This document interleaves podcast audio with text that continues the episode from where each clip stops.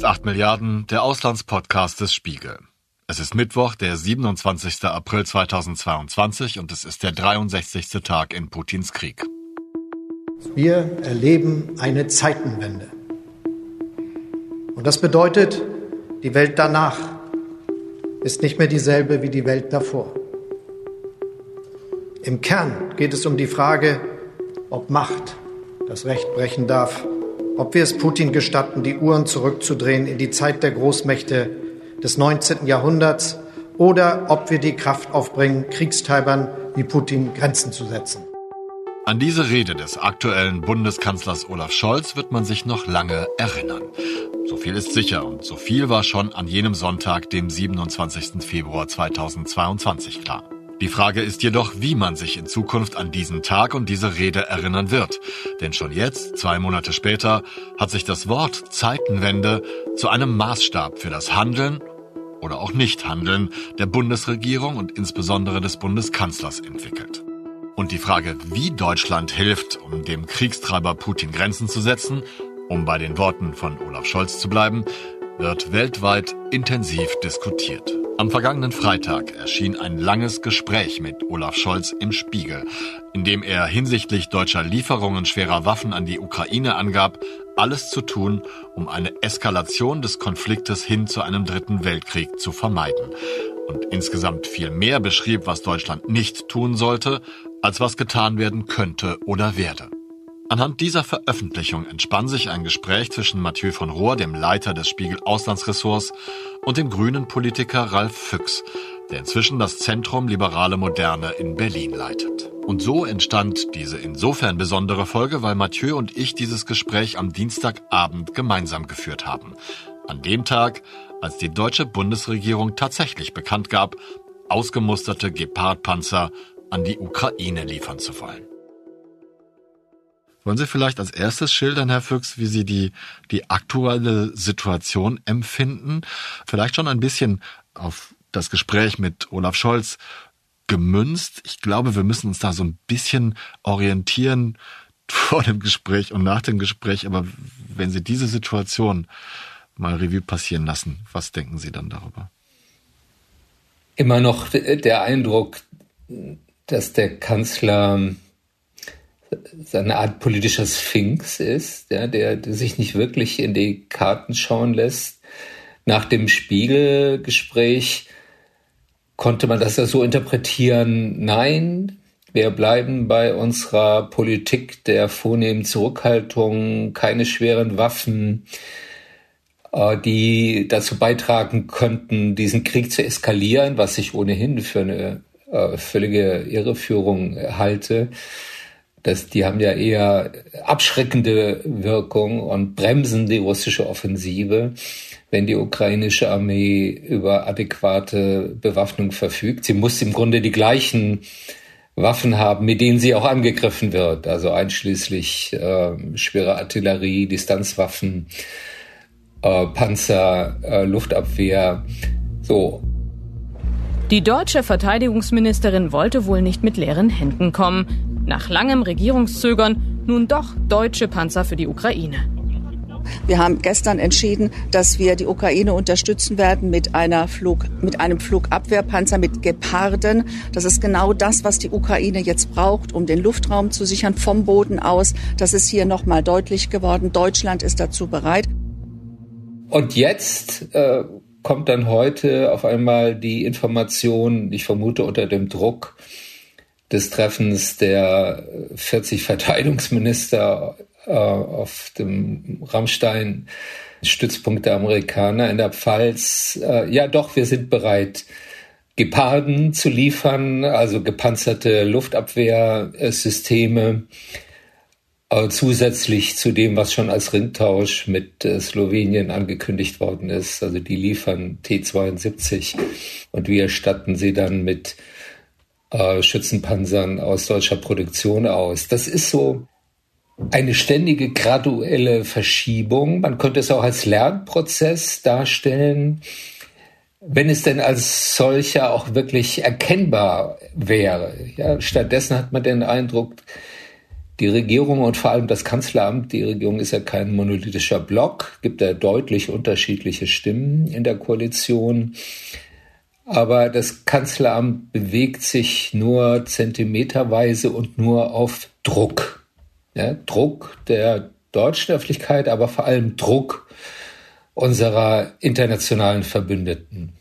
Verstehen Sie eigentlich, was die Haltung Deutschlands in diesem Konflikt ist?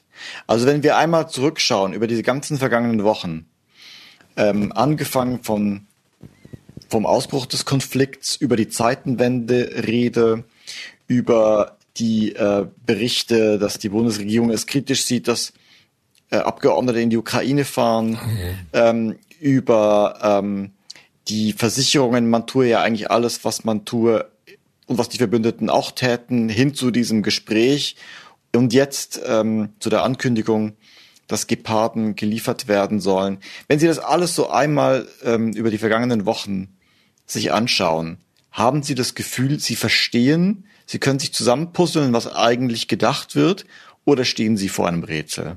Ja, das äh, hat schon den Charakter eines ähm, Enigmas, also eines ein Bild, was nicht wirklich klar ist. Mit der Zeitenwende Rede von Olaf Scholz, da dachte ich, das ist ein Befreiungsschlag. Ja, der, wir, wir machen jetzt einen großen Schritt, sogar eine Wende äh, gegenüber unserer bisherigen Politik fast über 20 Jahre hinweg gegenüber Russland, aber auch gegenüber der Ukraine und der NATO.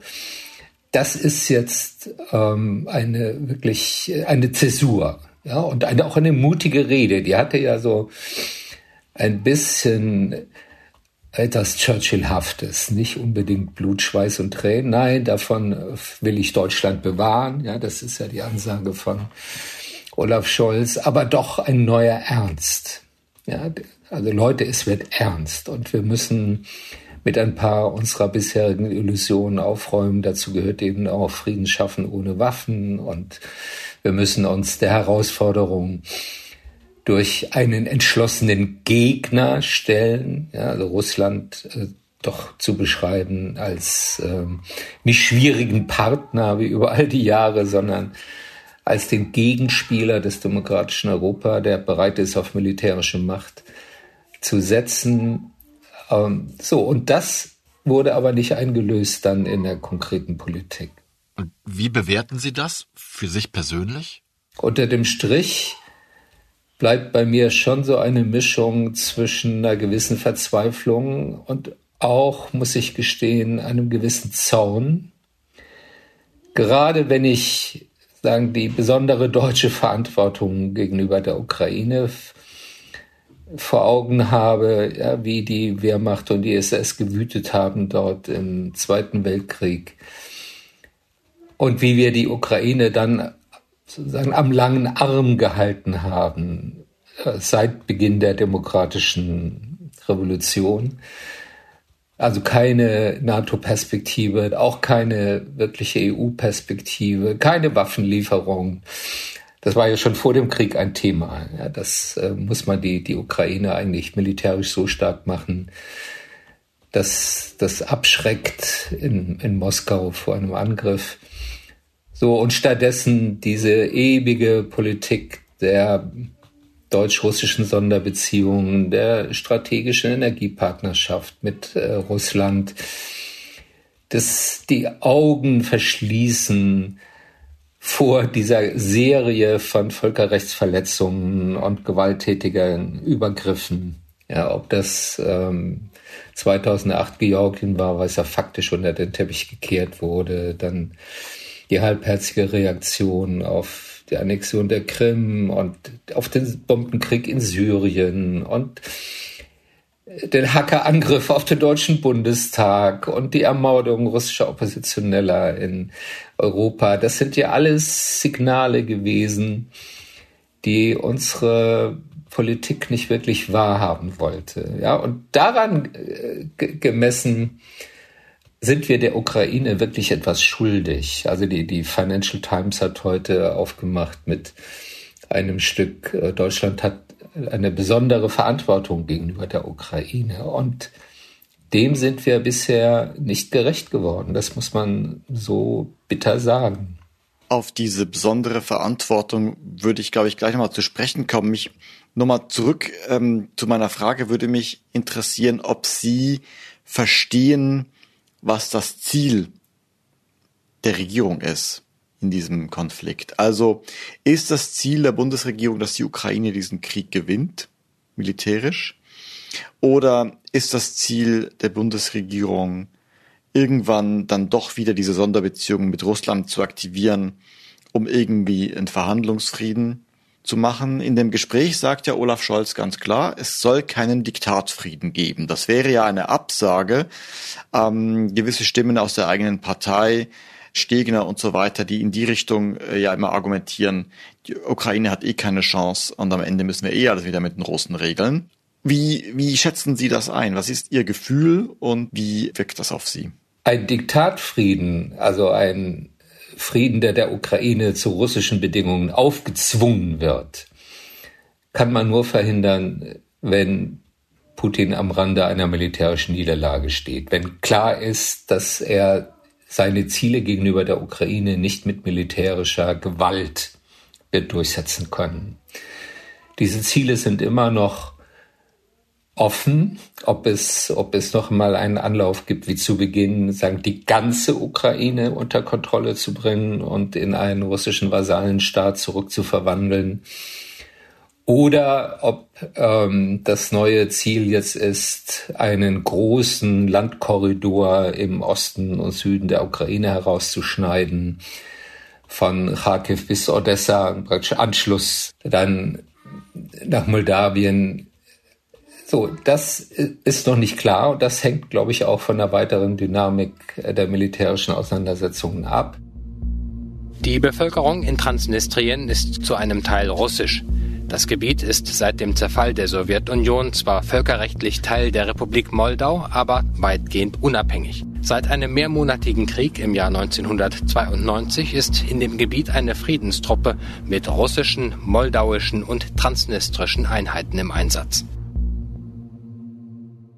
Und die deutsche Haltung dazu empfinde ich als bisher sehr zwiespältig. Es sind ja unterschiedliche Stimmen in der Koalition. Robert Habeck hat am Sonntag im ZDF gesagt, ähm, wir müssen uns entscheiden, ist das der Krieg der Ukraine, den wir so einigermaßen äh, unterstützen, oder äh, führt die Ukraine auch unseren Krieg, also kämpft sie auch für uns, ja, für die Verteidigung der europäischen Sicherheitsordnung und letztlich auch für die Sicherheit der Bundesrepublik. Und seine Haltung dazu ist klar.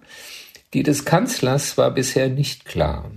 Mein Eindruck ist, dass er immer noch versucht, uns diesen Krieg möglichst auf Distanz zu halten. Also es ist nicht unser Krieg, ja, es ist schlimm, was dort passiert und natürlich ist äh, Russland im Unrecht und wir müssen der Ukraine beistehen, aber es ist nicht wirklich unsere Sache. So, und was er bisher vermieden hat, ist der Schlüsselsatz, dass der russische Krieg gegen die Ukraine scheitern muss. Und das heißt auch militärisch scheitern muss. Das hat er bisher in dieser Deutlichkeit nicht gesagt. Und das lässt natürlich weiten Raum für die Interpretation, was ist seine Vorstellung für das Endgame, für einen möglichen Ausgang dieses Krieges. Ja, läuft es am Ende doch darauf hinaus, dass man die Ukraine nur so weit unterstützt, dass ähm, die Hauptstadt nicht in die russischen Hände fällt, ähm, aber ist am Ende bereit, doch sich mit einer Teilung der Ukraine zu engagieren die es in dieser Form seit den 30er Jahren des letzten Jahrhunderts nicht mehr gegeben hat. So.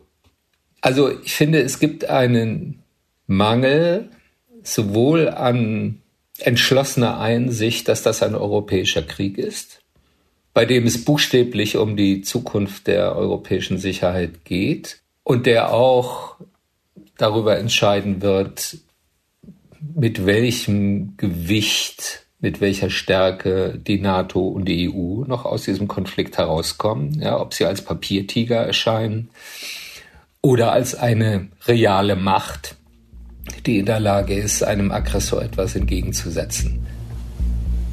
Man muss eine Entscheidung treffen. Kämpft die Ukraine für sich und wir helfen ihr dabei? Oder kämpft die Ukraine für uns? Ein Krieg, der die Freiheit auch damit Europas verteidigt. Ich glaube, letzteres ist die klare Antwort, die Deutschland schon gegeben hat und immer weiter geben muss. Und daraus folgt, dass aus der Dynamik des Krieges auch eine Dynamik der Unterstützung der Ukraine werden muss. Was ist denn Ihr persönlicher Eindruck, wenn Sie, wenn Sie das so darlegen, dass es diese, diese, diesen Scheideweg momentan gibt und wenn Sie jetzt die, die Anzeichen und die Haltungen, Handlungen, Bewegungen der deutschen Politik, nicht nur von Herrn Habeck, betrachten. Haben Sie da schon einen Eindruck, in welche Richtung das gehen wird, oder ist es vielmehr ein Herumtasten in einer Situation, die man so noch nicht kannte? Es ist ja offenkundig, dass die Bundesregierung sich bewegt, gemessen an ihrer Anfangspolitik, die ja aus meiner Sicht fürchterlich war. Ja, also keine Waffen für die Ukraine, keine scharfen finanziellen Sanktionen, kein Ausschluss russischer Banken aus dem SWIFT-System. Da war Deutschland eigentlich international der Mr. No. Ja, wir waren diejenigen, die eigentlich immer nur gesagt haben, was wir auf keinen Fall machen wollen. Statt zu diskutieren und so zu handeln, was wir tun können und müssen um diesen unerhörten Angriff äh, auf die, die europäische Ordnung zurückzuweisen. Und daran gemessen hat es natürlich ähm, jetzt eine kontinuierliche Bewegung gegeben, auch was Ausmaß äh, und Art von Waffenlieferungen betrifft. Aber in den Augen der Ukrainer und auch unserer Verbündeten folgt das immer noch dem Muster too little, too slow zu langsam und zu wenig. Und deshalb ist, glaube ich, eine Klärung, was eigentlich unsere politische Haltung zu diesem Krieg ist, überfällig. Wie haben Sie die Bemerkung des Kanzlers aufgenommen? Auf die Frage nach schweren Waffen, äh, nach Lieferung schwerer Waffen, sagte er in dem Gespräch, er tue alles, um eine Eskalation zu vermeiden, die zu einem dritten Weltkrieg führe. Es dürfe keinen Atomkrieg geben. Ähm, nun hat man im Nachhinein aus SPD-Kreisen und aus Kanzleramtskreisen gehört, er habe ja gar nicht gesagt, dass die Lieferung schwerer Waffen zu einem Atomkrieg führe. Es liest sich aber natürlich ein bisschen so, weil er ja genau damit auf die Frage antwortet, geht vielleicht auch wieder in das Sphinxhafte rein. Aber wie haben Sie das wahrgenommen und was haben, was ist Ihr, Ihre Antwort darauf? Ich muss gestehen, mich hat das erschreckt. Nicht, weil er das Wort Atomkrieg in den Mund genommen hat sondern mit der Haltung, mit der er dieser Drohung begegnet, nämlich wenn ich es etwas zuspitze, aber ich glaube nicht polemisch verdrehe, dann ist das, wir dürfen Putin nicht in die Ecke treiben. Ja, wir dürfen äh, ihn nicht in eine Situation bringen, in der er vor einer Niederlage steht, weil dann ist er zu allem fähig. Das ist ja so das äh, Denken. Und dann muss man befürchten, dass er auch zum Einsatz von Massenvernichtungswaffen bis hin zu Atomschlägen greifen wird. Ähm, ich halte das für eine äh, doppelte Fehlinterpretation. Zum einen, nach allem, was wir wissen, haben wir es äh, mit Putin und der Machtelite in Russland nicht mit einer Bande von Selbstmordattentätern zu tun, ja, die bereit sind, sich selbst in die Luft zu sprengen sondern das sind Machtpolitiker, die austesten, wie weit sie gehen können, ohne auf entschiedenen Widerstand zu treffen. Und was die Gefahr eines Atomkrieges angeht, ist doch die Lektion der letzten 70 Jahre, wo wir es ja bereits mit äh, hochgerüsteten Nuklearmächten zu tun hatten, also die Sowjetunion, auf der einen Seite die USA, auf der anderen, dass das Prinzip Abschreckung funktioniert. Ja, dass man sehr klare Linien äh, ziehen muss, äh, gegenüber dem anderen, die deutlich machen, bis hierher und nicht weiter. Und dass ein Einsatz von sagen, Atomwaffen auch für Russland lebensbedrohlich wäre. So. Und ich glaube, diese klare Sprache braucht man jetzt, um zu verhindern, dass wir in eine solche Grauzone geraten. Ja, wo Putin möglicherweise darauf spekuliert, dass er mit dem Einsatz taktischer Atomwaffen durchkommt.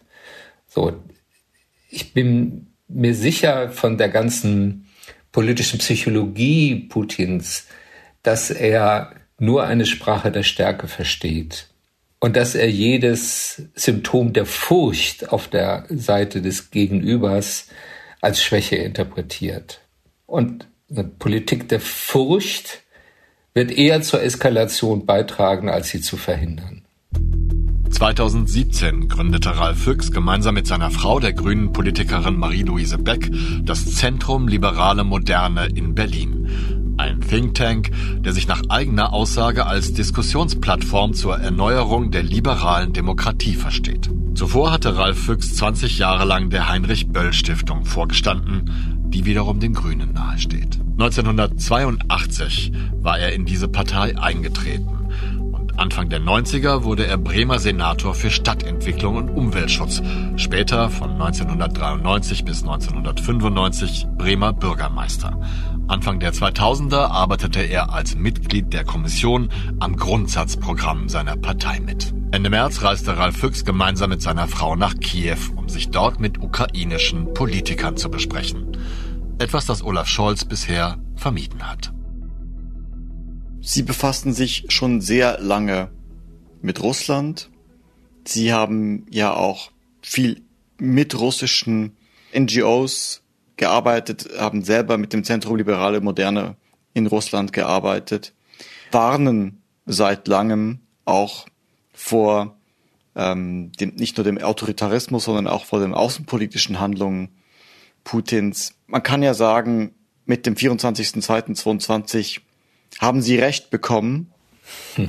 Und diejenigen, die all die Jahre gesagt haben, dieses Argument, man darf Putin nicht reizen und so weiter und so fort, die Anhänger dieser Sonderbeziehung haben Unrecht bekommen. Eigentlich in dem Moment, so würde ich es sagen, lag das ja klar auf der Hand. Und seither sehen wir aber so ein ständiges Vor und Zurück und wir sehen, dass auch Leute, die all die Jahre falsch lagen und die diese Sonderbeziehungen propagiert haben, auch wiederkehren und wieder diese Argumente vorbringen, wie eben, man darf Putin nicht reizen. Wie schätzen Sie es ein? Wie sehen Sie, dass sich die Debatte im Land entwickelt? Haben Sie das Gefühl, dass die Erkenntnis, äh, womit wir es hier zu tun haben, durchgedrungen ist zu den Leuten und auch in der Politik? Oder ist letztlich die Macht der Gewohnheit stärker? Schwierige Frage. Äh, verleitet ein bisschen zum Kaffeesatzlesen, aber positiv würde ich sagen, dass wir doch einen erstaunlichen Lernprozess bereits gesehen haben, vielleicht sogar stärker in der Öffentlichkeit als äh, in der Politik. Äh, wenn ich mir die Meinungsumfragen ansehe, dass zwei Drittel bis 70 Prozent äh, für die Lieferung schwerer Waffen an die Ukraine sich aussprechen oder auch für ein Öl- und Gasembargo, auch in dem Wissen, dass uns das etwas kosten wird. Äh, das hätte ich nicht unbedingt vermutet. Genauso wenig wie diese riesengroßen pro-ukrainischen Demonstrationen, die es nach Beginn der russischen Offensive gegeben hat, die ja nicht einfach die traditionellen Friedensdemonstrationen waren. Ja, also wir fordern beide Seiten auf, die Waffen nieder und äh, Friede statt Krieg, sondern das war eine politische Parteinahme, die man auf diesen Demonstrationen gesehen hat, die ich so nicht unbedingt äh, erwartet habe. Gleichzeitig sitzen natürlich Denkgewohnheiten tief der Faktor Furcht sitzt tief vor einer möglichen militärischen Konfrontation mit Russland.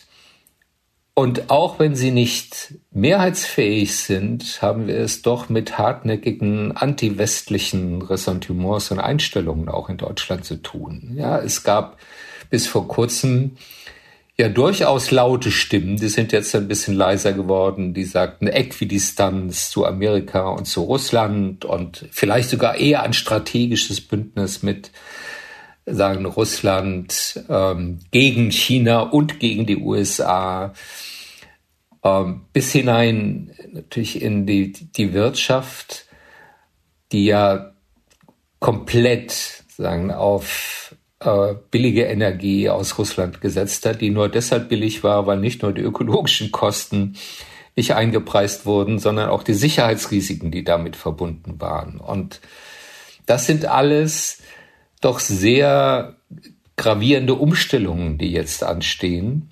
Also sowohl in unserer Sicherheitspolitik wie äh, in unserer Energie- und Außenwirtschaftspolitik. Und das wird noch eine ganze Zeit hin und her gehen. Inwiefern empfinden Sie denn die politischen Ereignisse der vergangenen zwei Monate als Zeitenwende und was wären Ihre Schlussfolgerungen daraus?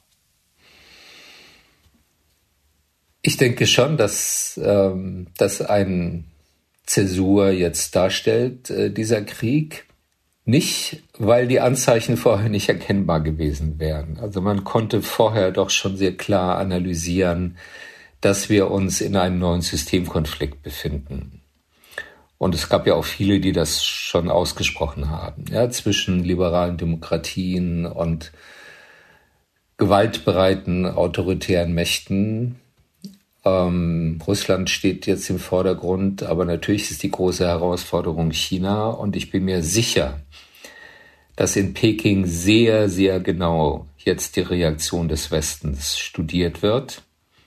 Also womit kann man durchkommen als eine gewaltbereite Atommacht?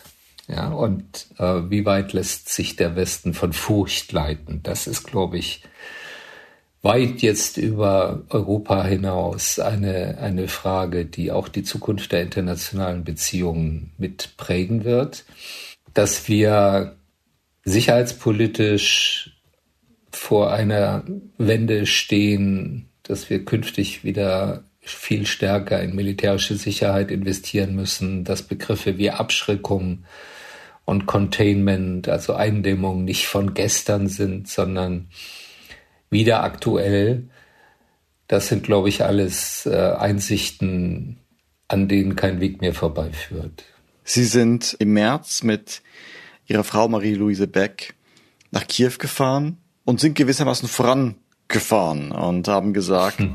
haben damit ein Zeichen gesetzt, äh, als deutsche Politiker in Kiew sozusagen Flagge zu zeigen, haben sich vor die deutsche Botschaft gestellt und im Prinzip gesagt, äh, uns nach. Ähm, dann gab es andere Besuche deutscher Politiker, dann zumindest in Lviv. Ähm, jetzt gibt es gerade die Meldung, dass womöglich doch Olaf Scholz äh, mit Emmanuel Macron zusammen nach Kiew fahren könnte, was dann zwar spät, aber doch immerhin erfolgen würde. Also auch da gibt es eine, scheint es eine Bewegung zu geben. Aber was hatten Sie im Sinn, als Sie damals nach Kiew gefahren sind? Was war, äh, was war das Ziel und was wollten Sie damit demonstrieren?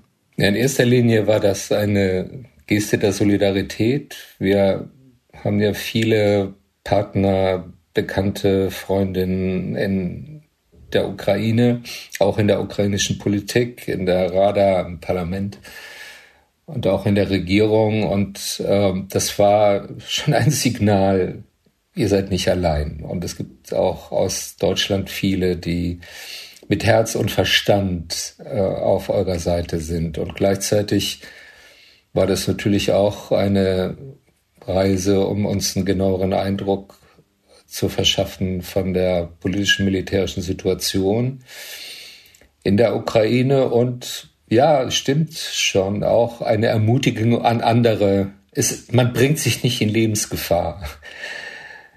Äh, wenn man jetzt nach Kiew reist. Das gilt äh, jetzt noch stärker als damals, es wurde ja zumindest in den Vororten noch gekämpft.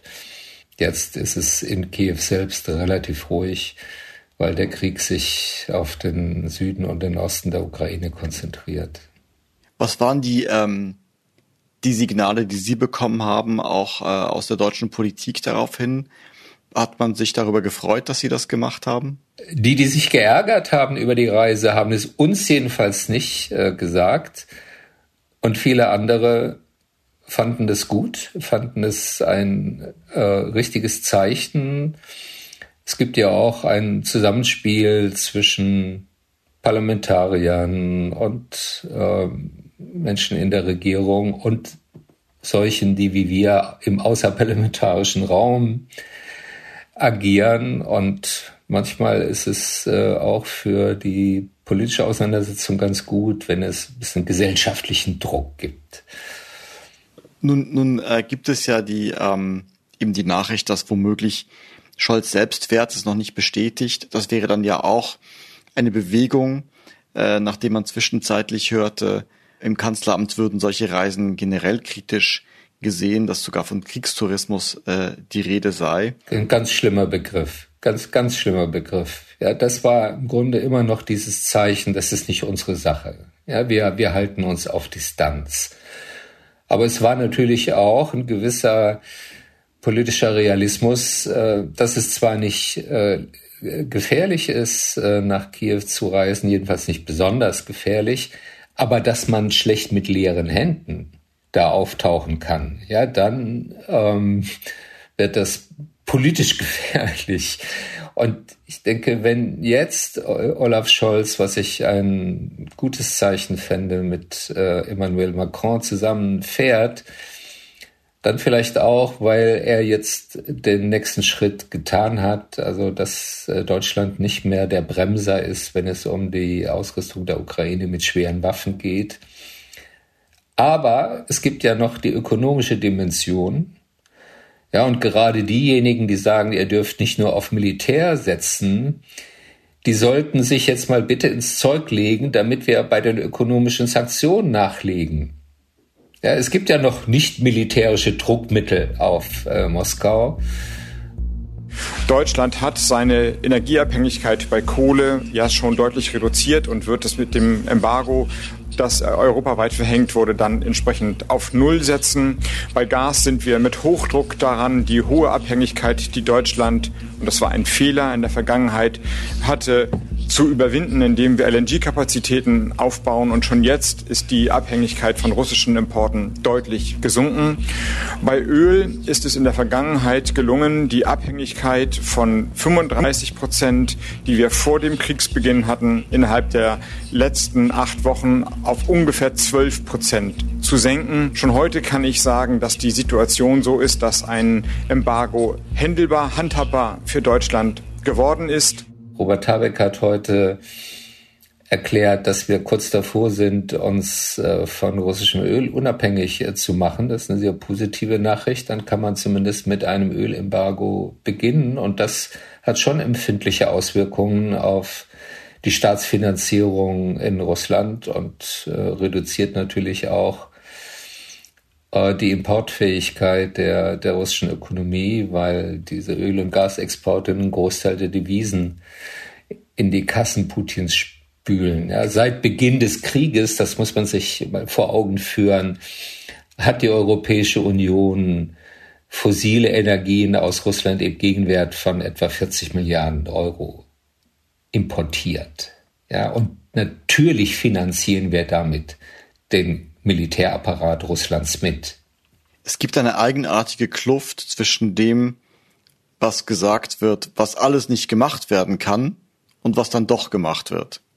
Also es heißt zuerst Energieboykotte, Massenarbeitslosigkeit. Dann heißt es ähm, schwere Waffen liefern, Achtung Atomkrieg. Dann gibt's aber doch einen Energieboykott oder zumindest stehen wir mal kurz vor einem Ölboykott. Wir liefern offenbar jetzt doch schwere Waffen und womöglich fährt Olaf Scholz am Ende doch nach Kiew. Ähm, könnte, was halten Sie von dem Argument, dass Deutschland am Ende eigentlich doch immer das Richtige macht, es nur schafft, dabei kommunikativ maximal schlecht auszusehen? Das ist ja nicht nur eine Kommunikationsfrage, das ist auch eine Frage der Geschwindigkeit, des Zeitablaufs. Ja, ich meine, dieser Krieg geht jetzt seit fast neun Wochen. Und jeden Tag wachsen die Zerstörungen in der Ukraine. Jeden Tag sterben Menschen an der Front, Zivilisten. So, das heißt, es gibt eine Dringlichkeit des Handelns, eines entschiedenen Handels, sowohl was äh, Waffenlieferungen angeht, wie eine neue Stufe ökonomischer Sanktionen gegen Russland. Und diese Dringlichkeit, die muss endlich in Berlin ankommen. Ja, dieses zögerliche, dieses echter nachher Springprozession, ein Schritt vor, zwei zurück, dann mal zwei Schritte vor, wieder einer zurück oder so, das kann sich die Ukraine nicht leisten. Ja, also nicht die Frage, wie lange brauchen wir, um uns dann endlich aufzuraffen, sondern wie viel Zeit hat die Ukraine, bevor sie ausblutet.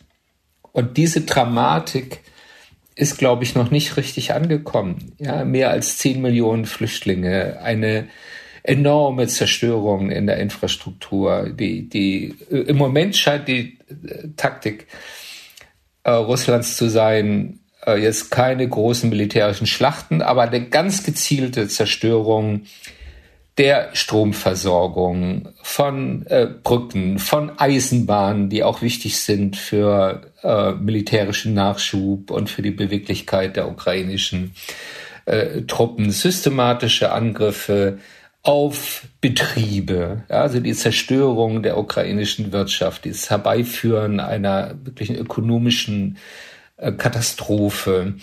Ja, alles das findet jeden Tag statt und äh, sagen deshalb ist dieses Zögern sagen auf unserer Seite, dafür zahlt die Ukraine einen hohen Preis.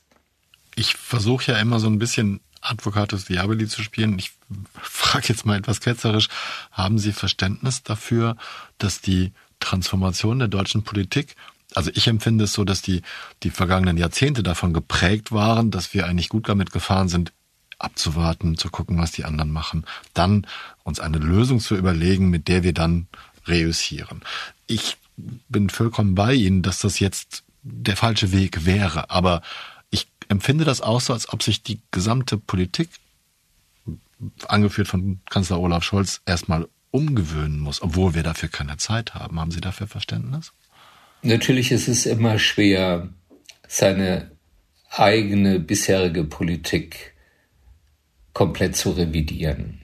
Ja, das, äh, und Olaf Scholz versucht ja kommunikativ auch viel stärker Kontinuität als Bruch zu betonen. Das hilft ihm vielleicht in seine eigene Partei hinein, aber es hilft, glaube ich, nicht, die Republik darauf vorzubereiten, dass wirklich eine Zeitenwende äh, bevorsteht oder schon stattfindet. Und natürlich, wenn man sich die politische Klasse, zu der ich in einem gewissen Grad ja auch gehöre, ähm, anguckt, da waren sehr viele in diese illusionäre Politik gegenüber Russland verstrickt. Ja, alle möglichen Entscheidungen, ob das Nord Stream 1 war oder Nord Stream 2 und die ganze Sanktionsdebatte und ähm, die, die Verteidigung dieser deutsch-russischen Sonderbeziehungen das sind schon sehr viele, die immer noch auch heute eine politische Rolle spielen, die da auch mit ihrer eigenen Biografie ins Reine kommen müssen. Ich verstehe schon, dass das ein bisschen dauert.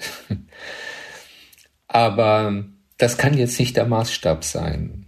Also die, die sagen, die Rücksicht auf sich selbst, das ist nicht das, woran wir gemessen werden als Bundesrepublik. Und zu den Botschaften, die, glaube ich, bisher eher ausgeblendet worden sind, in Berlin gehört auch, dass wir es in den letzten Wochen mit einem wachsenden Vertrauensverlust in die deutsche Politik zu tun haben, in Europa und sagen bei unseren Verbündeten. Und das ist gefährlich ja, für eine künftige gemeinsame europäische Außensicherheitspolitik, für den Zusammenhalt der Europäischen Union, Viele Stimmen aus Mittelosteuropa, nicht nur die Ukrainer, fragen sich, was ist da eigentlich los? Und kommen zu dem Schluss, im Zweifel können wir uns eben doch nur auf die USA verlassen. Und ich bin zwar sehr einverstanden damit, dass wir das transatlantische Bündnis nicht über Bord werfen dürfen, sondern es sogar stärken müssen, aber für die Handlungsfähigkeit Europas ist das eine gefährliche Botschaft. Und da spielt Deutschland eben doch eine Schlüsselrolle. Deshalb dürfen wir weniger Nabelschau betreiben, sondern müssen mehr auf die Wirkung unserer Politik schauen. Wären Sie gerade gerne Bundeskanzler? Zumindest für eine ganze kurze Weile? Na, das ist eine vermessene Frage. Die stelle ich mir wirklich nicht mal im Traum. Dann frage ich mal anders. Haben Sie eine Idee, wie man das deutsche Zaudern und Zögern schneller beenden kann? Wie man vielleicht im Regierungsverbund, es gibt ja auch andere Charaktere, die sich anders, etwas anders verhalten, das vielleicht klarer stellen kann, damit man nicht noch mehr Zeit verliert? Also zum einen glaube ich, dass da auch die Zivilgesellschaft und auch die Medien eine wichtige Rolle spielen. Und ich bin doch voller Anerkennung, vielleicht auch positiv überrascht, ja, dass die politische Debatte doch sehr ernsthaft und entschieden geführt wird. Das finde ich ist schon eine Veränderung unserer politischen Kultur. Und was die politisch Handelnden angeht, fallen mir dazu nur zwei Dinge jetzt spontan ein. Das eine, wir müssen mehr mit unseren internationalen Partnern sprechen, einschließlich der Ukraine. Deshalb habe ich das auch nie verstanden mit, wir fahren da nicht hin. Und das Zweite, wir brauchen doch eine klarere Vorstellung davon, wohin die Reise gehen soll wenn sie den Status quo verändern müssen, aufgrund des äußeren Drucks, ja, der Ereignisse, die auf uns einwirken, dann schafft man das eher, wenn man eine Vorstellung davon hat, wie die Zukunft aussehen soll. Und daran fehlt es, glaube ich, noch, ja, dass wir ähm, eine, eine, eine stärkere Reflexion darüber brauchen, ein, ein, ein kollektives Nachdenken. Wie soll die Zukunft der europäischen Sicherheitsordnung aussehen? Wie ist unser künftiges Verhältnis äh, zu Russland? Ähm, wie stellen wir uns auf in der, im neuen Systemkonflikt mit äh, China und den autoritären sagen Mächten, die sich da jetzt gegen die liberalen Demokratien stellen und uns eigentlich verachtet haben in den letzten Jahren, weil sie uns als dekadent wahrgenommen haben, als nicht handlungsfähig, als feige. Ja, das sind sehr grundsätzliche Fragen bis hin zu unserem ökonomischen Modell. Was wird eigentlich aus der Globalisierung, von der Deutschland ja ökonomisch stärker abhängt als jede andere westliche Industriegesellschaft? Und diese Fragen müssen offensiver diskutiert werden, ähm, bis hin zu, was sind eigentlich die Konsequenzen für die Energiewende, wenn das russische Gas ausfällt. Ja, wir brauchen Perspektiven, die auch Vertrauen schaffen in unsere Handlungsfähigkeit. So, ja, dieses Yes, we can wir, wir diskutieren zu viel, was nicht geht. Ja, nicht, nicht dieses Nein, das geht nicht und dann geht das, sondern Yes, we can. Diese Haltung.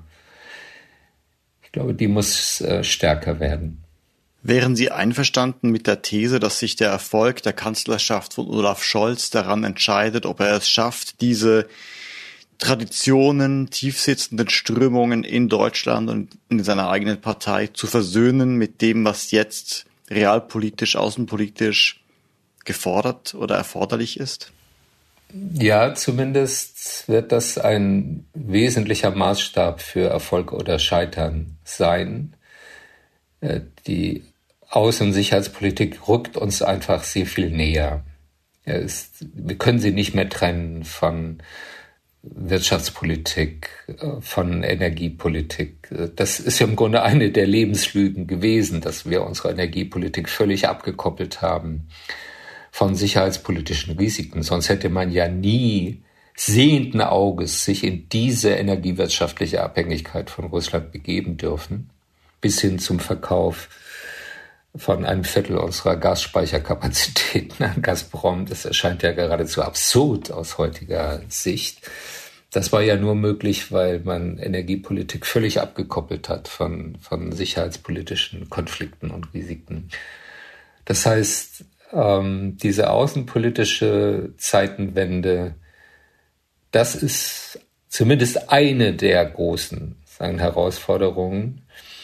Und die muss meines Erachtens flankiert werden durch eine zunehmende demokratische, aber auch wirtschaftliche Resilienz, also eine stärkere Verbindung von Wehrhaftigkeit, ähm, Innovationsfähigkeit, Lernfähigkeit in einer sehr krisenhaften internationalen Umwelt, die sich ständig rasch verändert. Ja, also wir, wir müssen uns einstellen auf sagen, ein neues Zeitalter von Krisen und Konflikten. Und das sehe ich als die große Aufgabe der Koalition, unsere Gesellschaft in diese neue Wirklichkeit zu führen und die politischen Rahmenbedingungen dafür zu schaffen, dass wir die Qualitäten einer liberalen Demokratie, einer offenen Gesellschaft mit dieser neuen Wehrhaftigkeit unter einen Hut bekommen. Während ich diese Folge am Mittwoch schnitt und diese Moderation textete, stellte sich Außenministerin Annalena Baerbock im Bundestag den Fragen der Abgeordneten. Dort erklärte sie zumindest, warum sich die Regierung mit der Kommunikation so schwer tut, wenn es um Waffenlieferungen an die Ukraine geht. In einem Krieg, vor allem in einem Krieg, der mit allen Regeln, auf die wir uns mal verständigt hatten, bricht, da kann man nicht voraussehen, rational müsste das russische Regime dann Folgendes tun. Nein, wir wissen nicht, was der nächste Schritt ist. Und deswegen haben wir uns entschieden am Anfang, als wir hier im Bundestag deutlich gemacht haben, ja, auch wir liefern Waffen, dass wir nicht darüber groß sprechen. Man kann nun rückwirkend sagen, war das sinnvoll, war das nicht sinnvoll. Es war damals unsere Entscheidung in der Verantwortung dafür, dass diejenigen, die diese Waffen dann transportieren, nicht angegriffen werden oder dass die Waffen überhaupt ihr Ziel erreichen können. Über einen möglichen Besuch von Bundeskanzler Scholz in Kiew mit oder ohne den frisch wiedergewählten französischen Präsidenten Macron wurde bis zum heutigen Mittwochmittag allerdings nichts weiteres veröffentlicht. Das war 8 Milliarden, der Auslandspodcast des Spiegel und ich danke Ralf Füchs für seine klaren Worte in diesem langen Gespräch. Und auch dafür, dass er sich darauf einließ, auch zu später Stunde mit uns zu sprechen, damit wir dieses Gespräch zu dritt führen konnten. Mein Dank gilt auch deshalb meinem Kollegen Mathieu von Rohr, der es ebenfalls trotz eines langen Tages möglich gemacht hat, an diesem Gespräch teilzunehmen. Für seine klugen Fragen und für die Organisation dieses Talks danke ich ihm ohnehin. Marc Glücks gebührt erneuter Dank für die Mischung eines erneut langen Gespräches. Denn die Arbeit unserer Audio-Engineers lässt uns alle erst richtig gut klingen. Selbstverständlich danke ich auch allen Wesen, die uns zuhören, für ihre Aufmerksamkeit. Und allen Menschen, die uns Feedback geben, für ihre Zuschriften. Beides ehrt uns sehr. Bleiben Sie tapfer und gesund, bis wir uns am Freitag wieder hören. Ich verbleibe bis dahin, Ihr Olaf Häuser.